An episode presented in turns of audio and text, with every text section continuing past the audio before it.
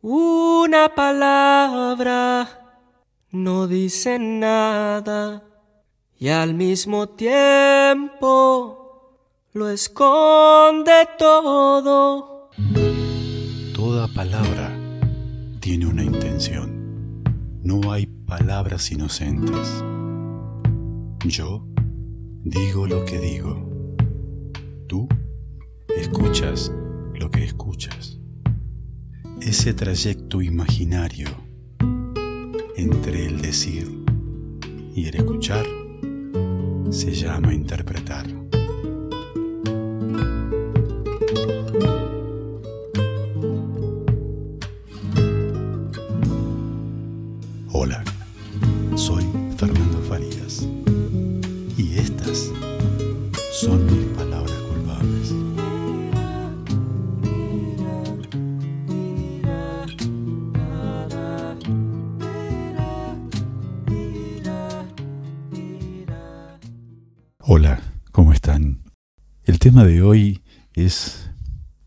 Es un tema recurrente en todos nosotros, es un tema que tiene que ver con estos mandatos que tenemos, eh, ya sean mandatos familiares, sociales, culturales, religiosos, el que quieran.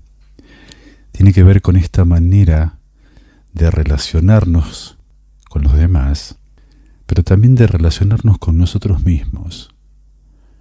Tiene que ver con esta situación en la cual siempre esperamos el momento oportuno, el momento correcto, la palabra precisa para poder actuar, para poder tomar la decisión de avanzar. Y ahí es donde aparece uno de estos mandatos del que quiero hablar hoy, que es la exigencia vamos a diferenciar la exigencia de la excelencia, porque nada tiene que ver una con la otra. Empezamos.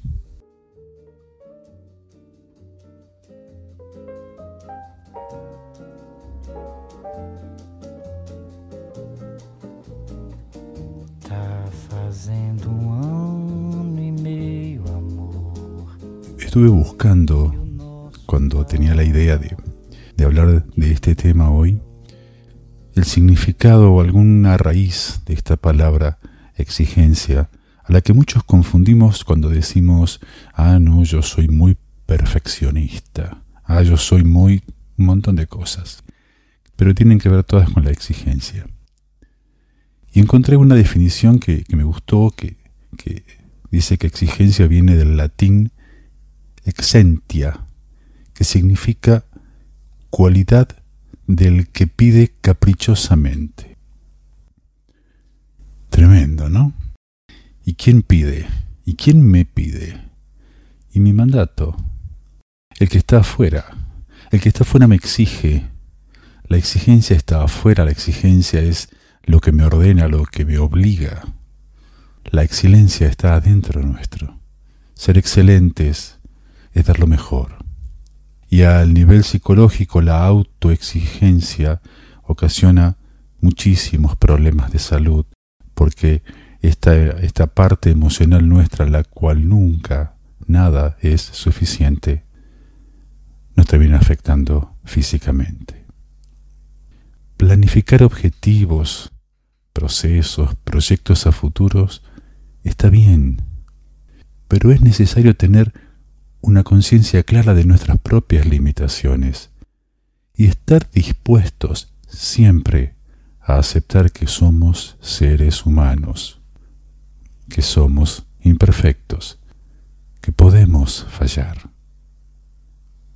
Querer hacer algo, tener ganas de hacer algo, de estar con alguien, de cumplir un, proyecto, de ir a algún lugar, el querer hacerlo es la intención que todos necesitamos para poder orientar la conducta de este movimiento para cumplir este propósito. Pero el querer hacerlo no es todo. Se requiere esfuerzo, constancia, paciencia, conocimiento, pero además, lo más importante, se requiere una amplia disposición a la frustración.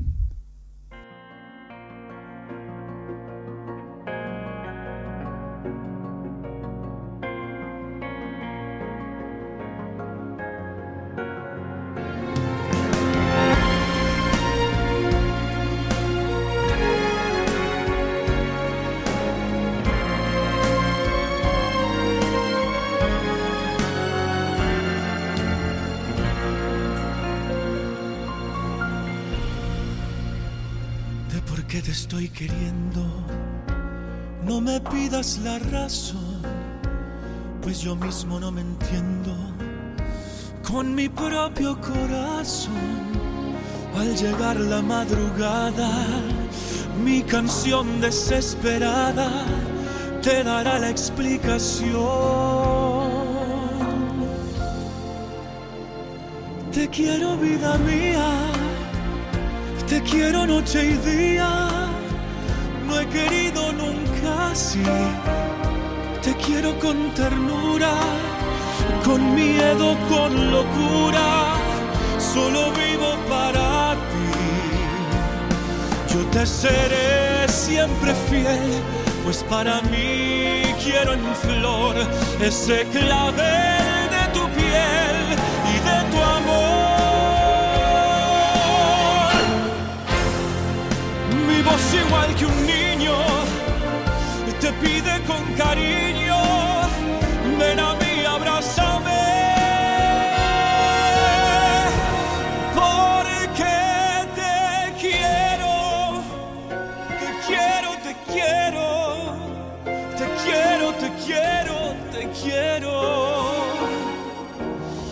hasta el fin te querré.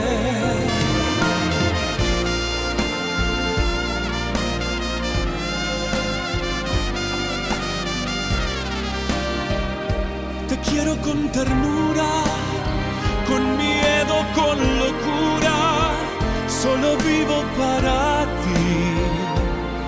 Yo te seré siempre fiel, pues para mí quiero en flor ese clavel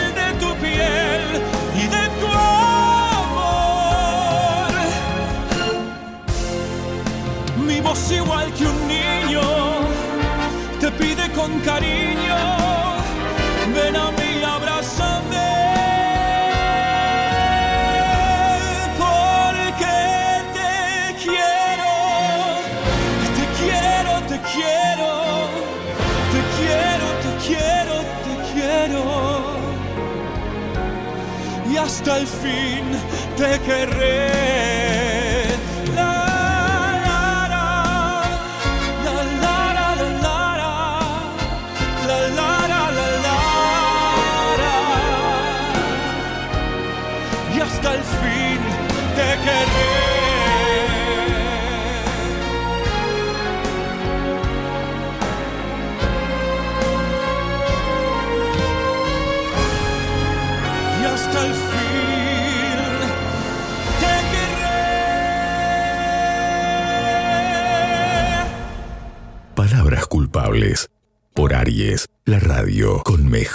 Imagen.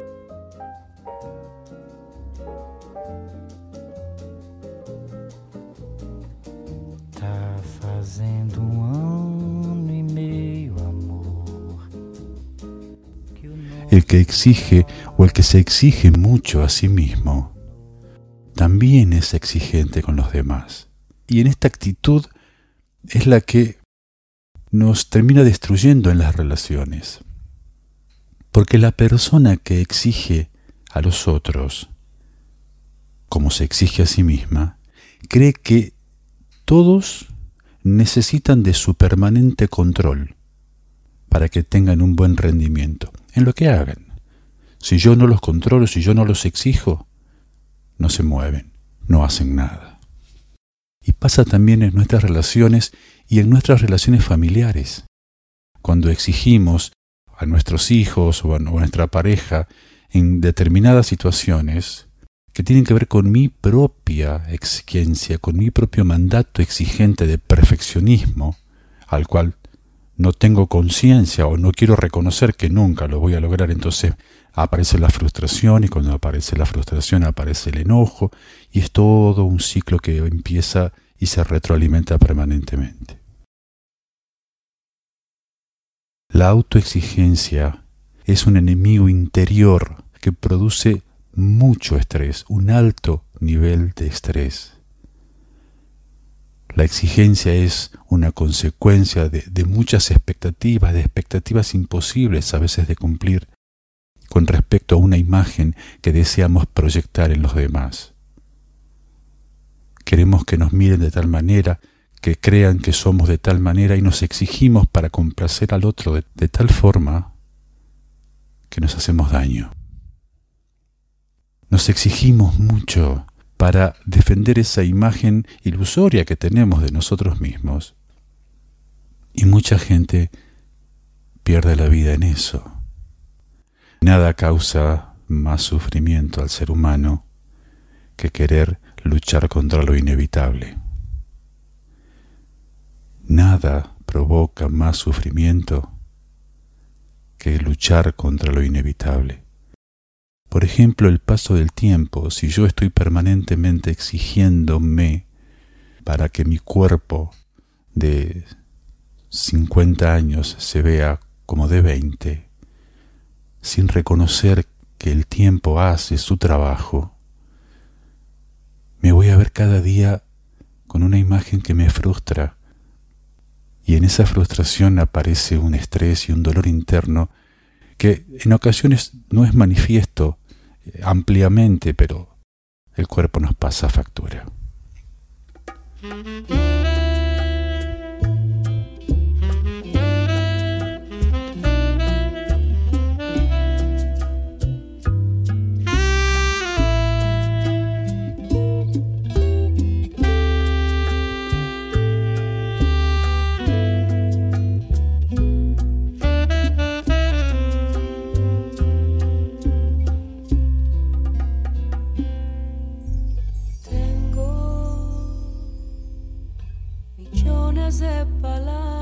para darte. Tengo miles de versos que entregarte, no te vayas. Tengo suspiros que suspiran por quedarse ocultos en tu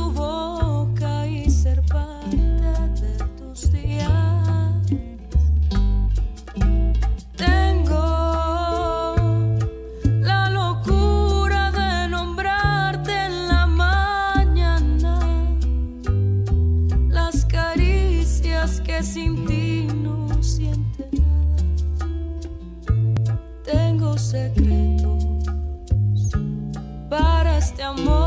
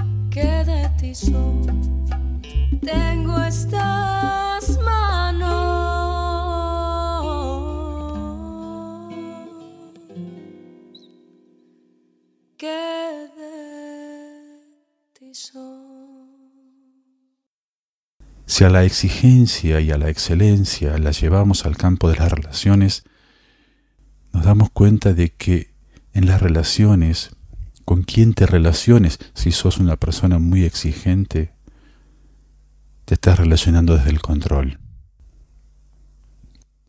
Cuando nos relacionamos a través de la exigencia con el otro, nos relacionamos a través del control.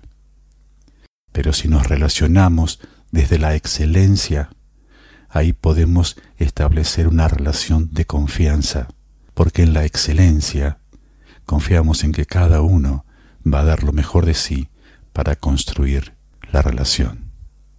La exigencia lleva a la desconfianza, mientras que la relación de confianza se basa en la excelencia, que me lleva o que nos lleva en la relación al compromiso interior para desarrollarnos como personas lo mejor que podamos, con nuestras falencias, con nuestras virtudes, con nuestras debilidades. El exigente tiene la particularidad de que utiliza una fórmula de que a mayor esfuerzo es mayor el disfrute que puede tener de lo conseguido. ¿Y por qué?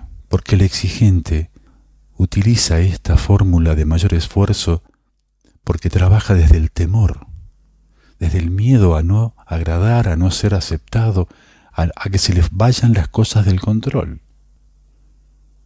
Trabaja desde el enojo, desde la culpa. El exigente vive en un mundo de competencia constante, de enojo, de frustración, porque siente que nunca llega o no hace lo suficiente para llegar a tener todo lo que quiere o lo que considera necesario a su lado. Yo los invito a la excelencia. En la excelencia no hay ansiedad. La excelencia es un estado de paz interior porque hay una conciencia de que todo a su tiempo va a llegar. Entonces, cuando nos relacionemos de ahora en más, vamos a fijarnos qué emoción nos está acompañando en la relación. No vaya a ser que en vez de accionar hacia donde queremos ir, estemos reaccionando. Y en la reacción hay algunas emociones que limitan nuestras potencialidades. El exigente no disfruta nada el exigente no disfruta. El exigente tiene un cuerpo enfermo, cansado, dolorido, duda siempre de sí mismo. Y para que nadie se dé cuenta, se exige cada vez más para sostener esa imagen ilusoria, esa imagen irreal, por ser exigente. El exigente se compara con todo el mundo. Y esto le genera una sensación interior de muchísima frustración.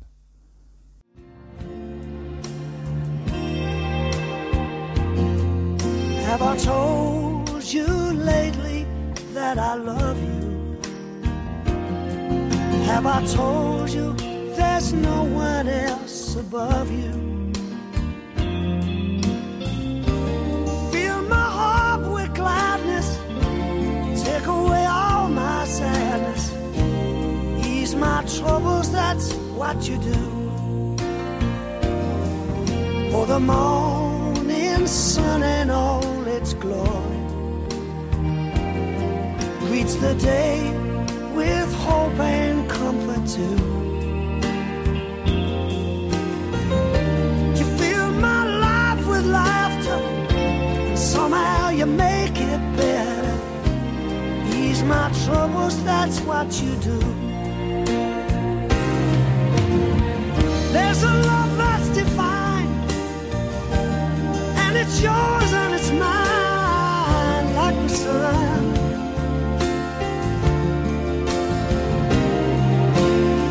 And at the end of the day, we should give thanks and pray to the one, to the one. Have I told you lately? That I love you? Have I told you there's no one else above you? Fill my heart with gladness, take away all my sadness, ease my troubles, that's what you do.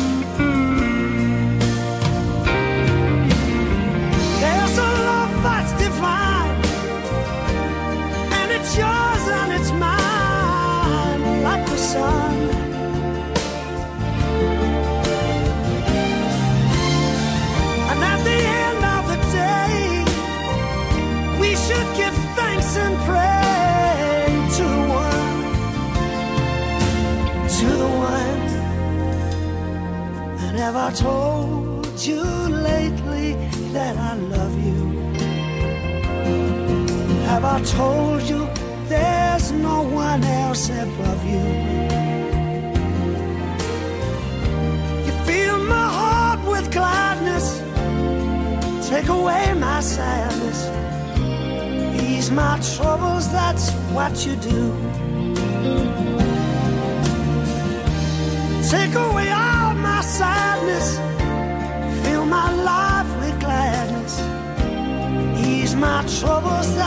what you do. Take away all my sadness, fill my life with gladness, ease my troubles, that's what you do.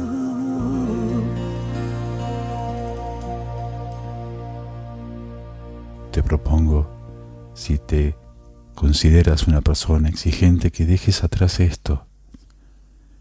Comiences a creer en ti mismo y esa confianza en que das lo mejor en cada situación, en cada relación, en cada momento, en cada instante. El dar lo mejor es ser excelente. La exigencia desmesurada genera mucho estrés y mucha ansiedad. Porque esa persona busca permanentemente la perfección y no conseguirla crea frustración. Y se relaciona con los demás desde su propia frustración.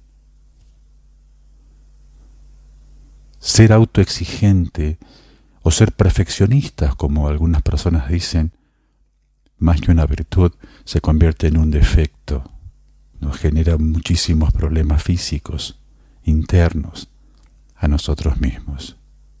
Las personas exigentes viven en un mundo de, intransigencia con los demás, pero hasta con ellos mismos también. No se puede pedir a nadie más lo que es capaz de dar. Yo no puedo exigir a alguien que dé lo que no tiene, que sea quien no es, o que sienta lo que no quiere sentir o no puede sentir. La exigencia en las relaciones de pareja es muy dañina.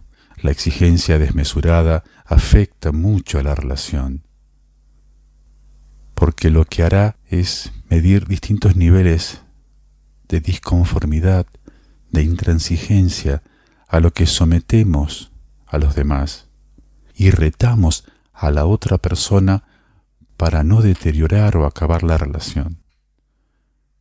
Cuando mantenemos una relación de pareja, solemos proyectar nuestras expectativas en la otra persona. Pero, ¿qué ocurre cuando esas expectativas no coinciden con el comportamiento de nuestra pareja? Sufrimos y nos enojamos. Aquellas personas que son demasiado exigentes culpan a sus parejas de ser la causa de su infelicidad. Cuando las expectativas no se cumplen, culpamos al otro, ponemos la culpa afuera. tanto, te diría que amar sin exigencias es amar respetando el crecimiento personal del otro. Una verdad dice nada. Palabras Y culpables. al mismo tiempo lo esconde todo. Con Fernando Farías. Como una hoguera que no se apaga. Hasta las 23 Como la piedra por Aries. que nace por La radio con mejor imagen.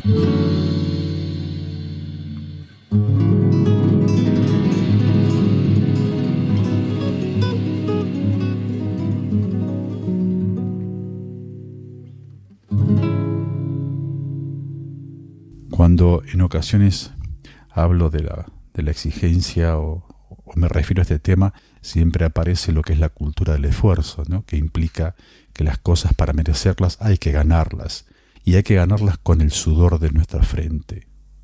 Una de las cosas más difíciles para muchas personas es aprender a sentirse merecedores.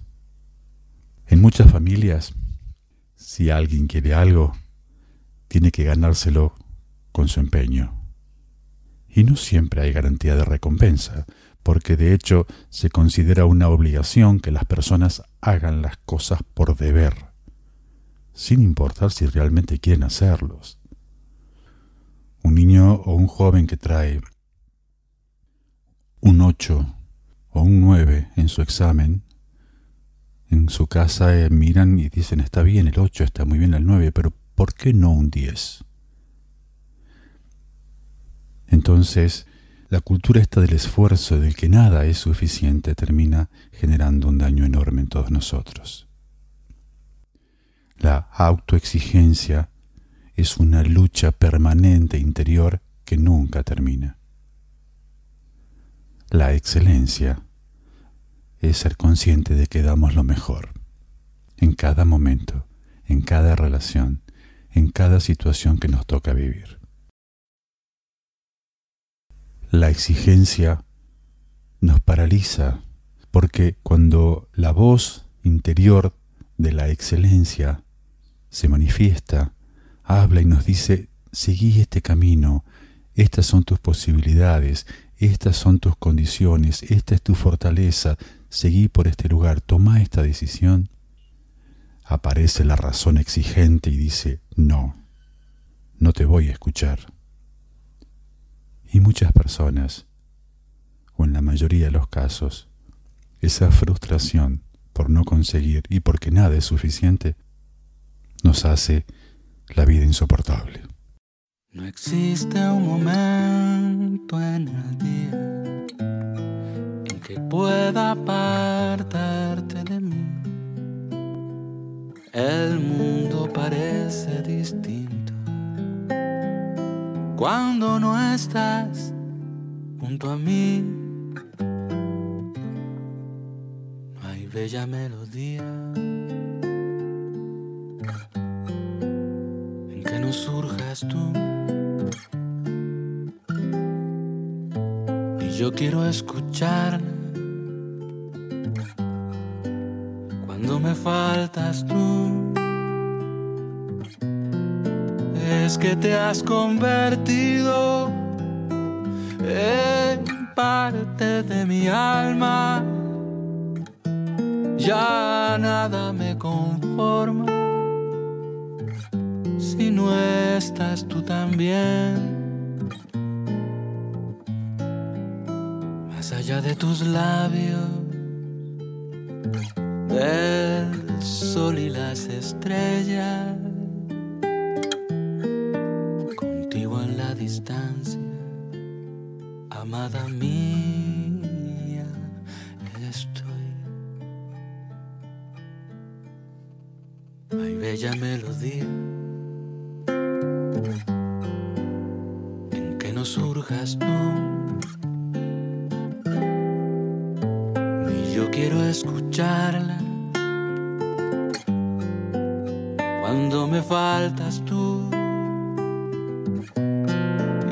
que te has convertido en parte de mi alma.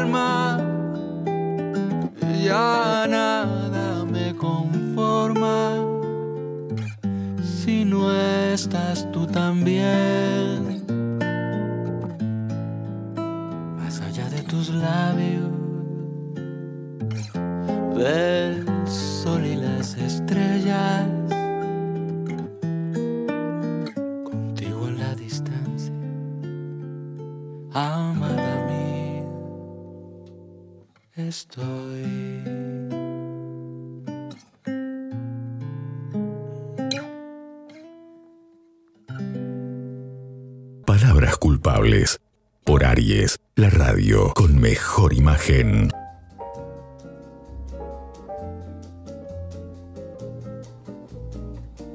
Tá fazendo um ano e meio, amor. Que o nosso Y hoy quiero contarles la historia de un alpinista muy experimentado, alguien que pasó su vida subiendo montañas, escalando muros. Un día decidió aventurarse solo, armó su equipo y emprendió el viaje. Empezó a escalar poco a poco una montaña gigante.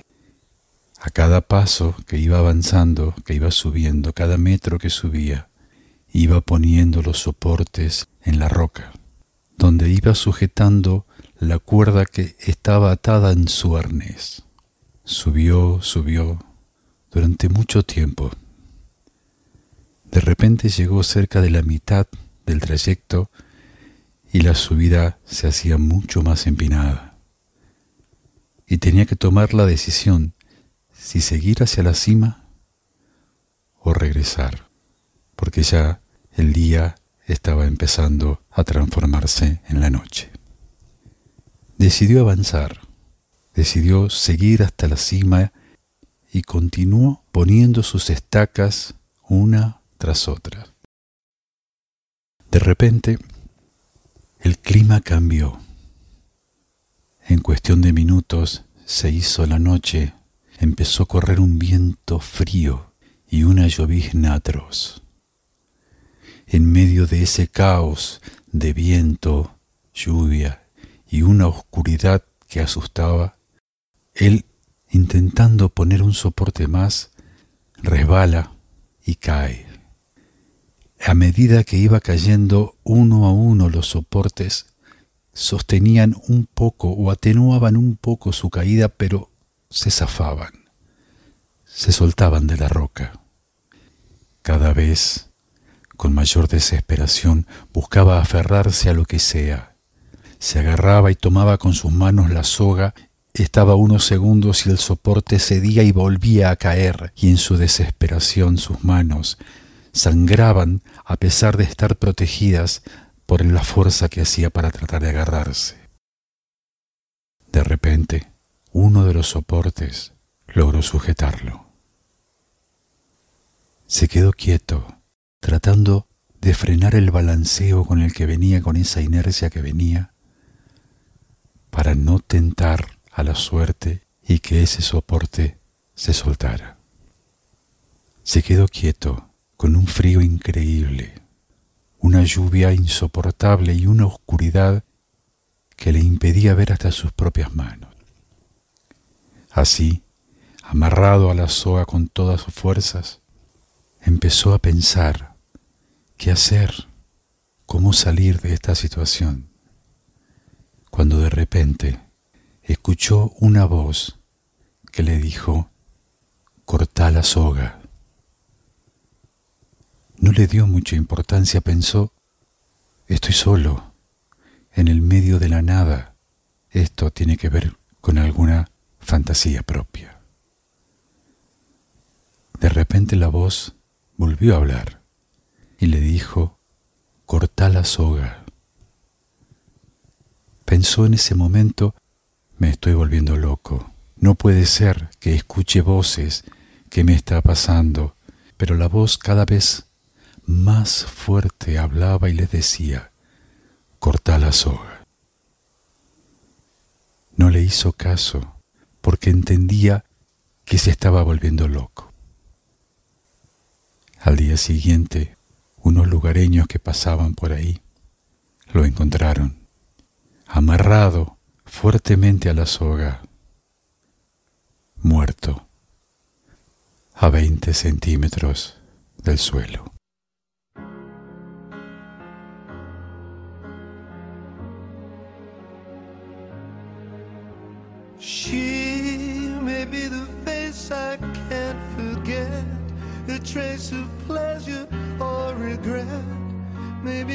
Treasure or the price I have to pay. She may be the song the summer sings, maybe the chill the autumn brings, maybe a hundred different things within the measure of a day. She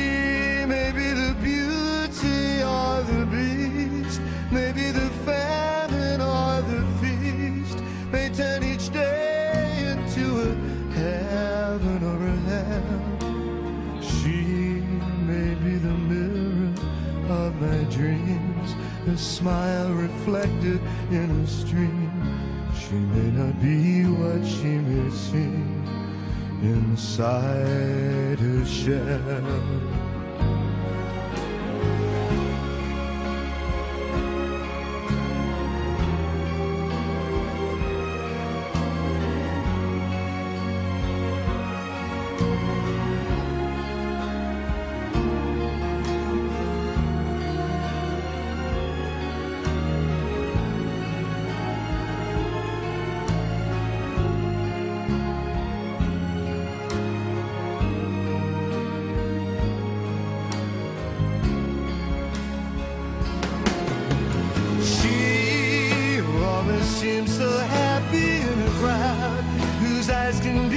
So private and so proud. No one's allowed to see them when they cry. She may be the love that cannot hope to last. May come to me from shadows of the past that I remember till the day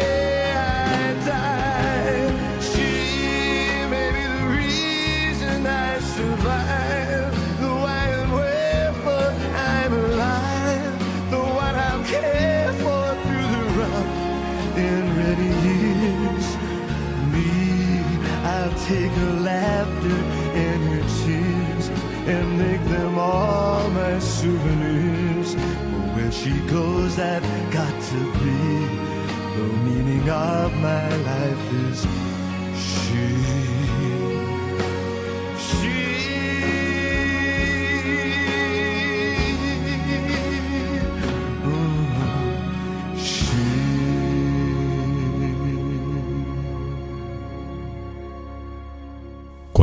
veces nos quedamos aferrados a algo o a alguien, creyendo que es un lugar seguro?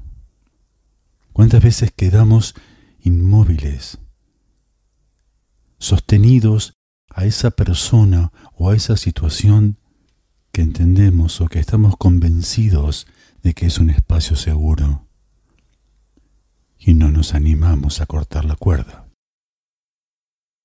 ¿Cuántas veces nos pasa que escuchamos esa voz interior, esa voz del corazón, esa voz de los sentimientos, esa voz que dice, avanza, corta la soga, dale, confía? Pero la voz de la razón se vuelve cada vez más fuerte y dice, no, no voy a hacerlo, es imposible, no voy a poder, tengo miedo. ¿Cuántas veces callamos esa voz interior que nos dice que sí podemos, que nos animemos, que no vencemos al miedo, hacemos las cosas con el miedo? Pero la voz de la razón toma fuerza y hace callar a la voz del corazón. Y con el tiempo aparecen esas voces de la conciencia que dicen, debí haberle hecho caso, a mi intuición. Debí haberle hecho caso al corazón. Hoy ya es tarde. Sería muy bueno que podamos aprender a escuchar esa voz del corazón para hacer lo que sentimos, aunque sea en algunas ocasiones a donde podamos vencer a la voz de la razón que nos paraliza cuando vemos o sentimos que el paso que estamos por dar nos puede doler.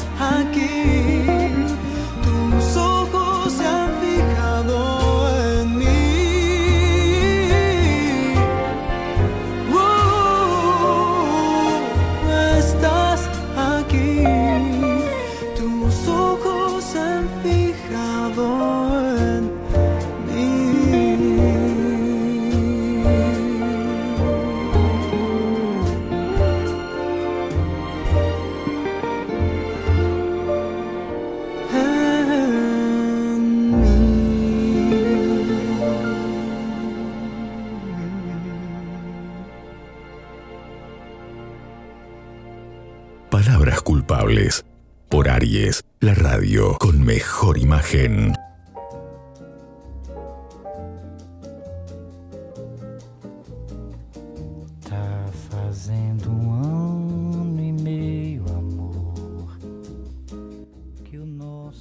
La exigencia es un programa mental.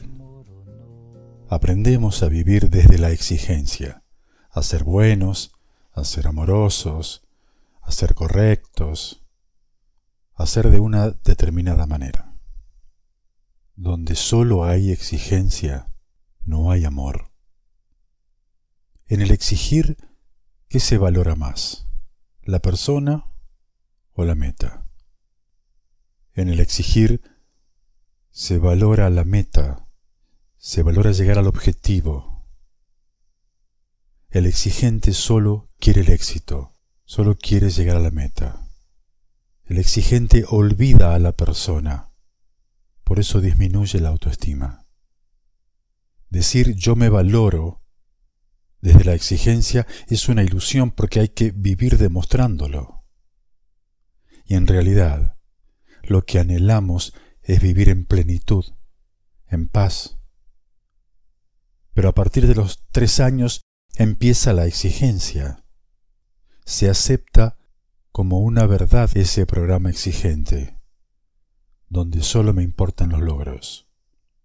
La autoexigencia es una lucha consciente y una lucha inconsciente. La autoexigencia es una lucha consciente que se construye en el deber ser. Y ahí aparece el gran condicionamiento para vivir.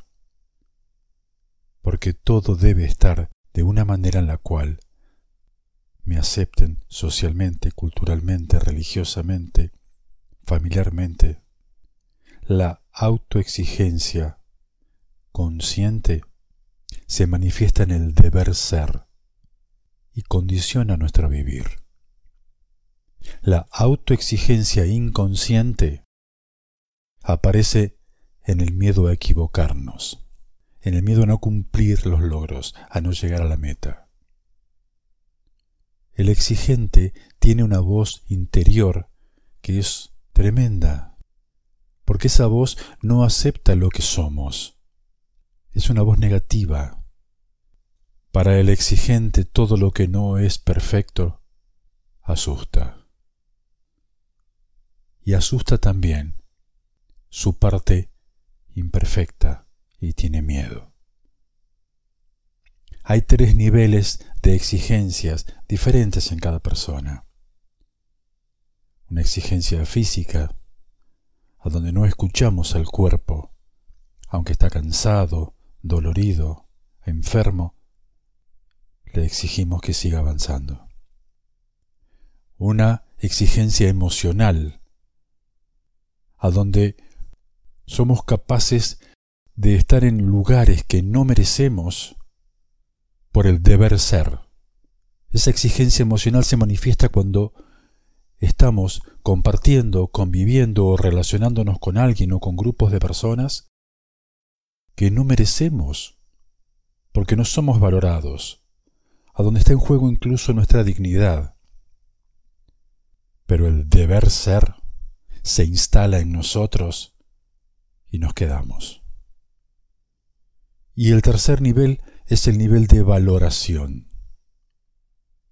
La persona en la exigencia y en la valoración necesita sentir que hace las cosas de una manera perfecta, porque si no nadie lo valora, nadie lo va a tener en cuenta.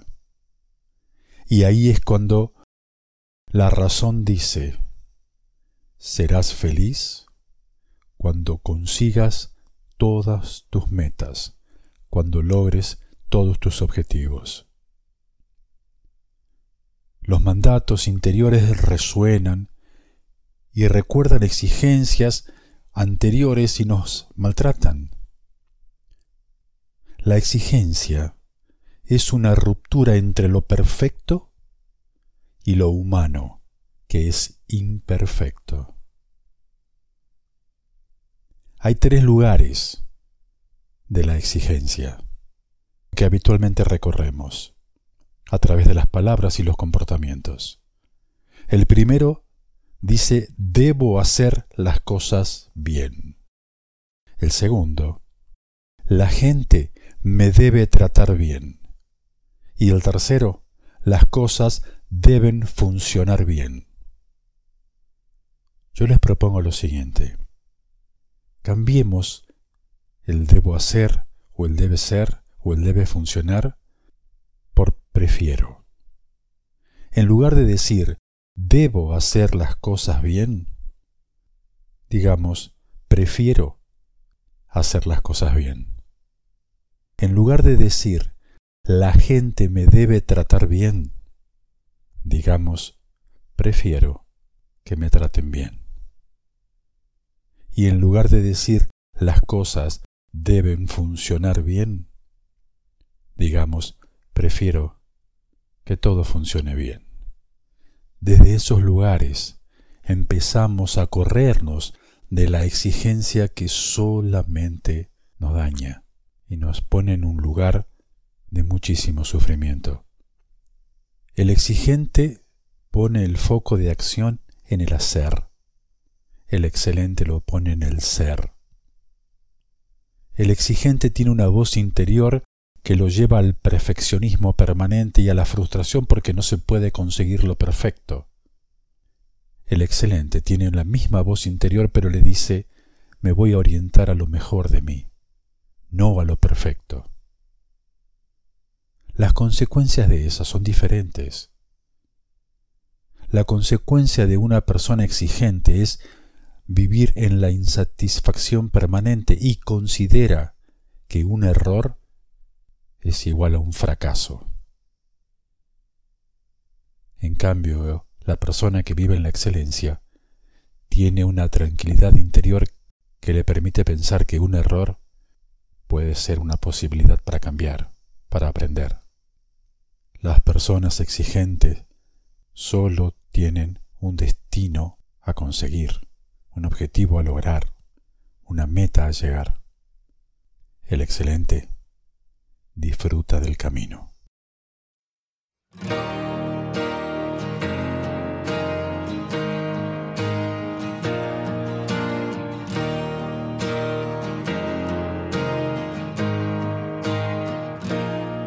No soy ejemplo para nada y para nadie.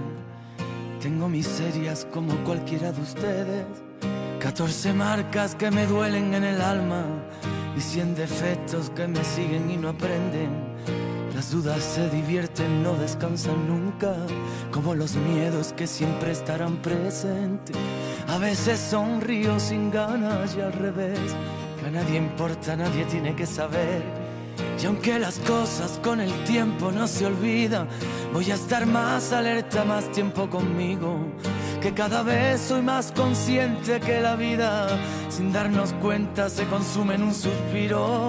Voy a quererme para quererte mucho más. Voy a tratar de ser mejor y más valiente. Es el momento de enfrentarse a la verdad, que ya está bien de procurar y perder siempre.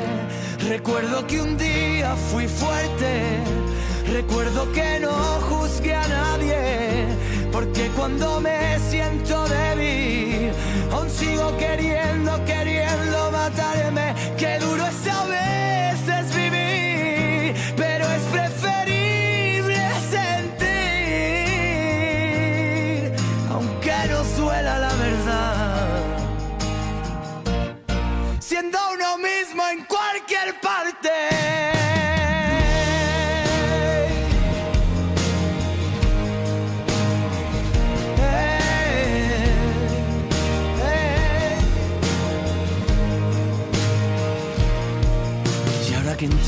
que mis padres de niño siempre decían con el corazón temblando, nunca te fíes del que quiera ser tu amigo, que con un caramelo te mete en el saco.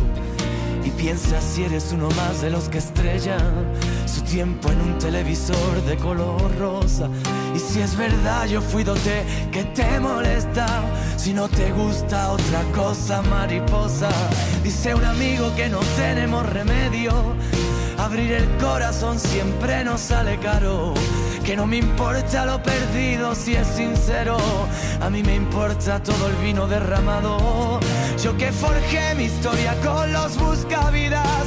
Pierden el tiempo los que intentan que me frene. Por eso ahora si me escuchas, no te rindas. Siéntete libre y orgulloso de quién eres. Recuerdo que un día fui fuerte. Recuerdo que no juzgué a nadie.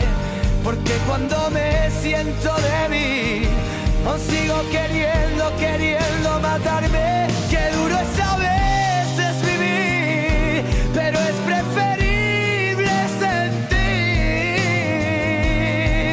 Aunque no suela la verdad, aunque no suela, siendo uno mismo en cualquier parte.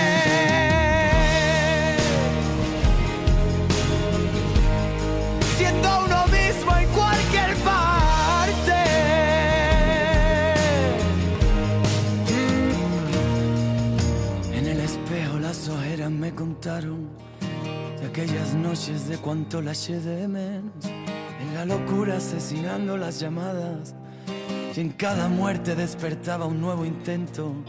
No quiso verme y ahora es quien me anda buscando.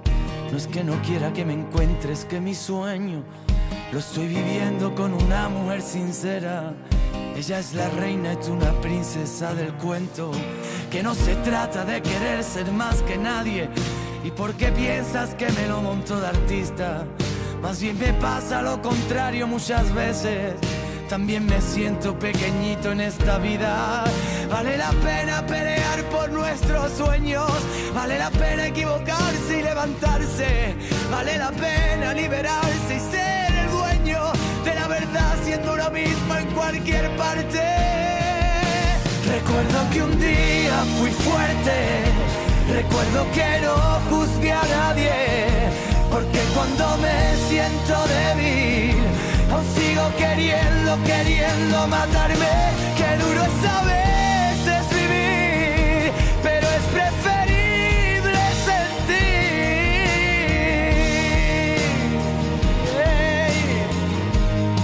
Siendo uno mismo en cualquier parte.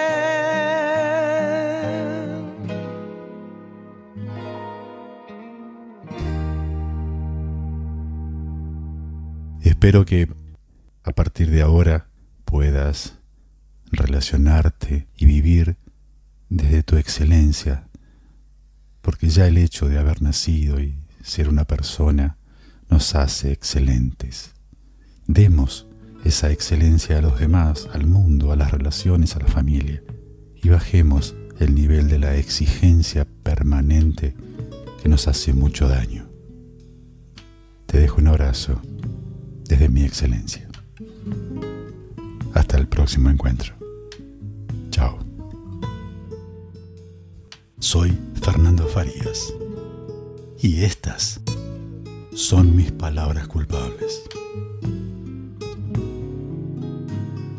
Si un día me faltas, no seré nada. Y al mismo tiempo lo seré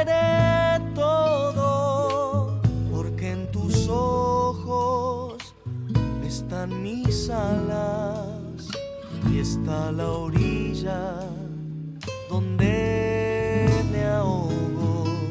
Porque en tus ojos están mis alas y está la orilla donde me ahogo.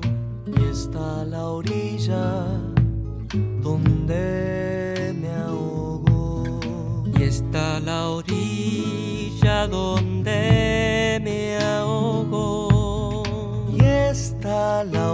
donde